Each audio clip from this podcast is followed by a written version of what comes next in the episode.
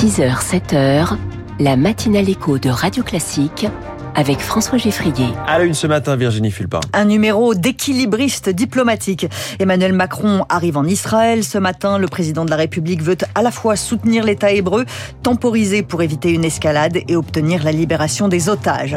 Les fausses alertes à la bombe coûtent cher. Dans un gros aéroport, ça peut aller jusqu'à 15 millions d'euros. Et puis pour une santé plus verte, l'usine GSK d'Evreux va fabriquer de la ventoline bas carbone. Après ce journal, 6800 ouvriers supplémentaires en grève aux États-Unis. Dans l'automobile, ça commence à coûter très cher à toute l'industrie. Les détails dans les titres de l'économie à 6h10. 6h15, la France de demain, une France où l'on prête sa voiture à ses amis, mais où tout le monde est bien assuré comme il faut.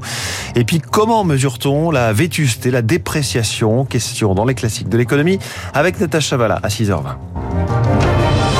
La France veut faire entendre sa voix au Proche-Orient. Avant l'arrivée euh, d'Emmanuel Macron tout à l'heure en Israël, le Proche-Orient a occupé les débats hier à l'Assemblée nationale. Elisabeth Borne, la première ministre, a défendu la ligne historique de la France. Notre amitié et notre solidarité avec le peuple israélien nous obligent à formuler cet appel. Israël ne doit pas tomber dans le piège du Hamas. La France a une voix singulière, une voix issue d'une longue histoire qui nous confère une responsabilité. La France est capable de parler à tout le monde. Elle est l'amie d'Israël, l'amie des Palestiniens, elle est l'amie des pays arabes dans la région. C'est une position indépendante que nous avons toujours assumée, une position qui nous donne un rôle pivot pour aider à tracer le chemin de la paix. Tracer le chemin de la paix, l'objectif est ardu pour Emmanuel Macron. Il doit arriver en Israël dans quelques minutes maintenant, alors que l'armée de l'État hébreu intensifie ses frappes sur Gaza. Plus de deux semaines après les attaques du Hamas, le président de la République va rencontrer les familles des 30 Français tués. 30 morts, c'est le plus lourd bilan pour les Français depuis l'attentat de Nice en 2016. Emmanuel Macron va exprimer son soutien à Israël tout en demandant une pause humanitaire pour les civils palestiniens. Ça ressemble à un numéro d'équilibriste, Lauriane Tout-le-Monde. C'est une période délicate. En France, le sujet est extrêmement sensible, reconnaît un conseiller de l'Élysée. Le déplacement d'Emmanuel Macron au Proche-Orient est à la fois une question de politique étrangère et de politique intérieure, abonde un ancien ambassadeur dans la région. Le chef de l'État veut se rendre utile, dit son entourage. Il doit montrer qu'il est capable d'obtenir des avancées, sinon son voyage apparaîtra seulement comme un soutien à Israël, alerte un stratège politique qui rappelle le protocole. À chaque visite d'un président français en Israël, il y a par principe pour le symbole un déplacement en territoire palestinien. Nous verrons comment la conversation avec les responsables israéliens se déroule, puis nous en tirons les conséquences pour la suite du programme, dit un conseiller du palais, laissant même la porte ouverte à un passage par le Liban. Loin des déplacements millimétrés au Proche-Orient, la diplomatie se fait sur des sables mouvants. Lauriane, tout le monde vous le disait, Emmanuel Macron veut être utile pendant cette visite en Israël. Le président va évidemment aborder la question des otages. Il y a possiblement sept otages français aux mains du Hamas. En tout cas, sept Français sont portés disparus. Une seule jeune femme est retenue de façon certaine. Emmanuel Macron veut obtenir des avancées. Hier soir, deux Israéliennes ont été libérées par le Hamas, deux femmes âgées dont les époux sont encore à Gaza. Plus de 200 otages sont encore aux mains du groupe terroriste. L'ONU, de son côté, appelle à un cessez-le-feu humanitaire sans délai, alors que les frappes israéliennes ont fait plus de 5000 morts à Gaza.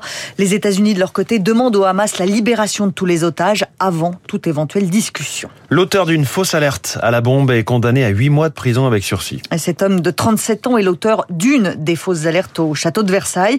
Il va aussi devoir indemniser les victimes, c'est-à-dire le château, même si c'est difficile pour le monument d'évaluer le coût de cette plaisanterie de mauvais goût. Dans les aéroports, il y a eu 70 fausses alertes en 10 jours. Hier, l'aéroport de Bordeaux a été évacué pour la quatrième fois. Et là, Arnaud Aimé arrive à chiffrer le montant du préjudice. Il est spécialiste des transports chez SIA Partners et il confirme que la facture sera salée. C'est une catastrophe pour les gestionnaires d'aéroports. Ça perturbe les rotations des avions, évidemment. Donc il y a plein de cas de figure, selon que les avions ne viennent pas ou qu'ils soient coulés au sol ou encore qu'ils repartent à vide. Si on ajoute à ça les pertes qui sont liées à la moindre consommation des voyageurs dans l'aérogare, eh bien, ça devient des montants euh, très importants. Pour un gros aéroport comme euh, Aéroport de Paris, le chiffre d'affaires par an, c'est 5 milliards d'euros. Donc, ramené à la journée, c'est presque 15 millions d'euros qui sont en jeu euh, et qui sont perturbés par ces alertes à la bombe. Face à ces perturbations, les aéroports peuvent rien faire, hein, surtout que les assurances qu'ils ont, bah, ça couvre pas ces épisodes ponctuels parce que c'est des franchises très élevées pour les aéroports. Arnaud Aimé avec Éric Mauban. L'état de catastrophe naturelle va bientôt être reconnu en Guadeloupe après le passage de l'ouragan Tammy. Le gouvernement a enclenché hier une procédure accélérée. Ce matin, six départements sont en alerte orange pluie inondation. Les Alpes-Maritimes, l'Ardèche, la Drôme, l'Isère, l'Ain et le Jura.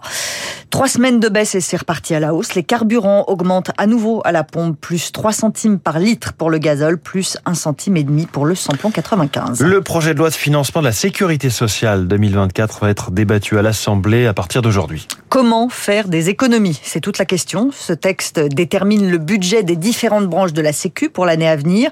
En France, la population vieillit, ça veut dire que l'état de santé général se dégrade un peu, mais le gouvernement veut quand même contenir la hausse des dépenses de l'assurance maladie à 3,2%.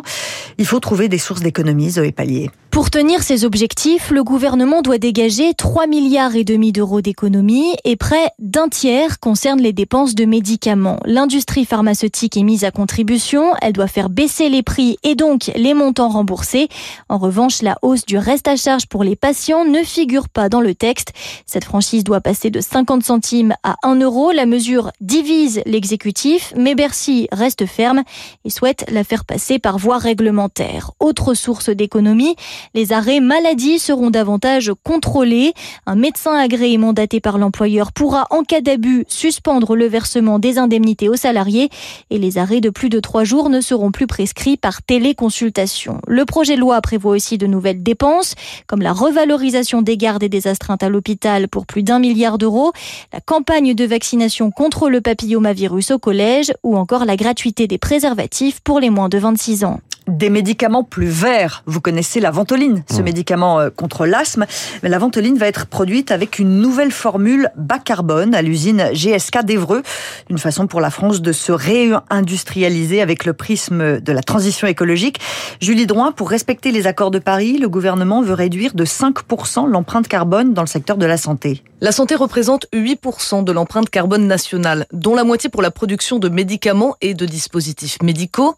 Cette ventoline nouvelle génération, avec une empreinte carbone réduite de 90%, conforte ainsi la stratégie française, nous explique Laurie Marot, maîtresse de conférence en santé publique. C'est une étape importante parce que on a eu la prise de conscience d'une part et maintenant on rentre dans l'action en disant euh, on va choisir des modes de production qui sont euh, moins polluants. Un virage écologique qui nécessite d'importants investissements. Et là, selon les économiste de la santé, Frédéric Bizarre, la politique gouvernementale est plus ambiguë. Si on veut euh, faire de l'industrie pharmaceutique française un modèle dans ce secteur-là, il va falloir considérer que tout ça a un coût et qu'il faut que les industriels aient une visibilité sur le long terme, ce qui n'est pas le cas avec le projet de loi de financement de sécurité sociale 2024, hein, qui encore une fois fait du médicament un peu la variable d'ajustement, en tout cas ne donne pas de visibilité avec euh, des prix qui permettent aux industriels d'investir. Nos voisins britanniques vont déjà plus loin à partir de 2028, le NHS, le Service national de santé, n'achètera plus que des produits à l'empreinte carbone évaluée. Attention aux faux stylos d'Ozempic. L'Agence nationale de sécurité du médicament a alerté les pharmaciens. Des stylos contrefaits, ce médicament contre le diabète, sont en circulation en Europe. Il n'y a pas encore de cas en France, mais il vaut mieux être prudent. On a déjà parlé de l'Ozempic ces derniers mois. Aux États-Unis, le médicament est parfois détourné et utilisé comme produit minceur. Évidemment, les acteurs de la santé déconseillent fortement cette pratique. Et puis un match de Ligue des Champions sous très haute sécurité ce soir à Lens. Les Lensois reçoivent le PSV à Eindhoven. Et la dernière fois que les supporters néerlandais sont venus dans le Pas-de-Calais, ils ont affronté les forces de l'ordre et retourné le centre-ville. Quatre unités de force mobile vont donc quadriller Lens toute la journée. C'est plus sage. Merci beaucoup Virginie Fulpin. C'était votre journal de 6 heures. Une solution très simple pour prêter sa voiture et assurer le conducteur concerné, le fondateur de Carthage est le premier invité de cette matinale écho dans la France de demain. C'est dans 5 minutes. D'abord toute l'économie.